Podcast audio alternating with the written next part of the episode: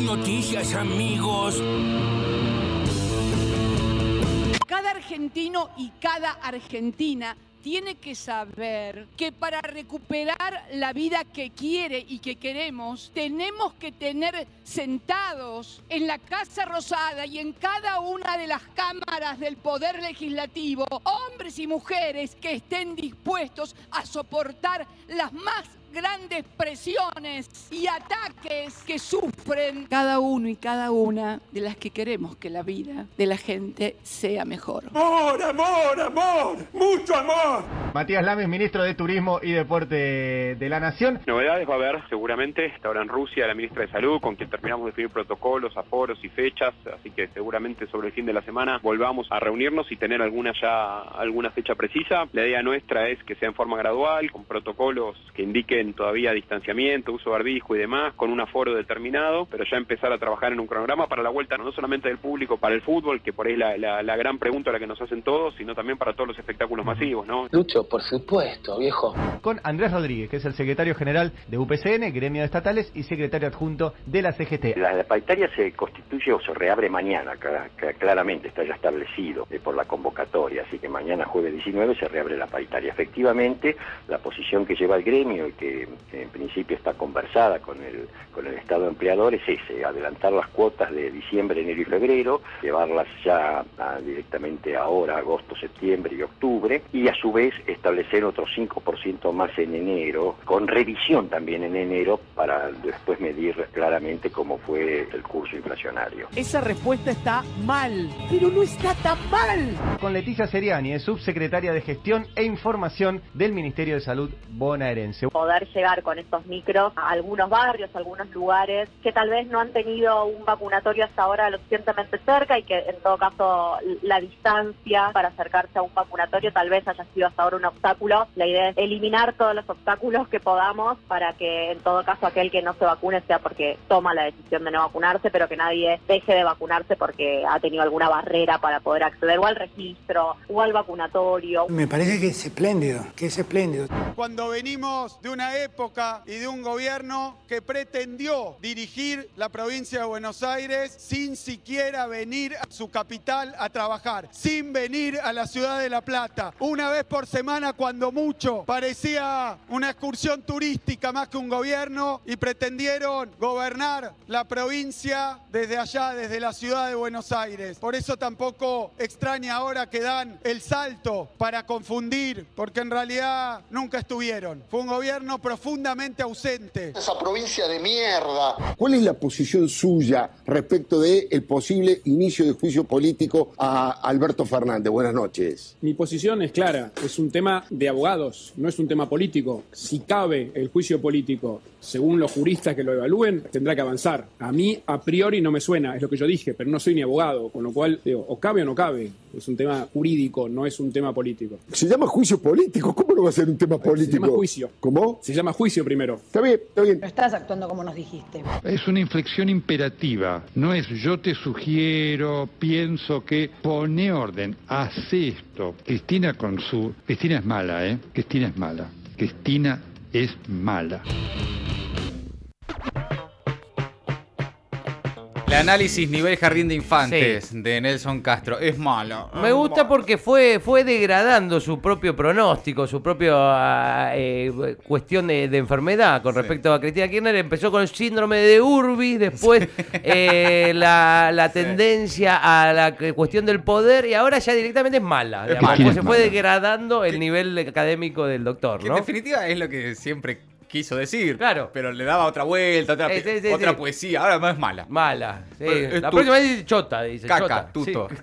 Chota, Está en esa, Nelson Castro. Y antes, eh, Alfredo Leuco. Prácticamente cagándolo a pedo a la reta. Sí. Lo estaba cagando a pedo en vivo. ¿Cómo no van casi el juicio político? ¿Cómo? Es, es, político. Y la reta ahí haciendo. Y ahí haciendo malabares, pero lo que le insistió Leuco, eh, estaba. Y no lo logró. No, no, no. No, lo pudo lograr. es impresionante. Lo que está pasando realmente eh, en algunas. En algunas pantallas de televisión no deja de asombrarme. Bueno, escuchábamos también a Axel Kisilov eh, entre los discursos del día, un acto muy importante hoy eh, en La Plata. Estaba también el secretario general de, de UPCN, Andrés Rodríguez, sobre las paritarias. Mañana reabre la paritaria de los estatales. Atención a todos los estatales que nos escuchan. En el Destape Radio, el ministro de Turismo y Deportes, Matías Lamens, sobre el posible regreso de los hinchas a los estadios de fútbol, que es prácticamente de las pocas cosas que faltan, ¿no? Vamos Atlanta, carajo. Volver a las canchas de fútbol, porque después con aforo, con límites, todos porcentajes, Sí, lo los que quieras. bo- boliches, digamos, Boliche, boliches solo sí. exteriores Sí. ahí, pero y Pero después, te- está bares, todo. teatros, Sí. cines. eh, eh, falta la cancha sí, de fútbol. volvió todo. Está prácticamente en la post-pandemia, aunque todavía falta. Bueno, todo eso entre las voces destacadas del día. Ahora las noticias en maldita suerte. Una foto de unidad y mucho más. Alberto Fernández y Cristina Kirchner otra vez juntos en un plenario del Frente de Todos en La Plata. A tres semanas de las PASO y tras el acto de este martes en Avellaneda, encabezaron también hoy un plenario del oficialismo en el Estadio Único de la capital bonaerense para delinear los ejes de la campaña electoral y repasar la gestión. Estuvieron presentes Axel Kicillof, Sergio Massa, Máximo Kirchner y los principales dirigentes y candidatos del frente. El mensaje generalizado fue la disputa es entre dos modelos de país y destacar la unidad. Siempre representamos los intereses de las mayorías populares, dijo Cristina, y llamó a construir entre todos esa Argentina que nos merecemos. Y también dijo que necesitamos hombres y mujeres capaces de soportar las más grandes presiones. Alberto confrontó duramente con la gestión de Macri, detalló lo hecho durante la pandemia y convocó a salir y caminar hacia el frente. ¿De qué lado están?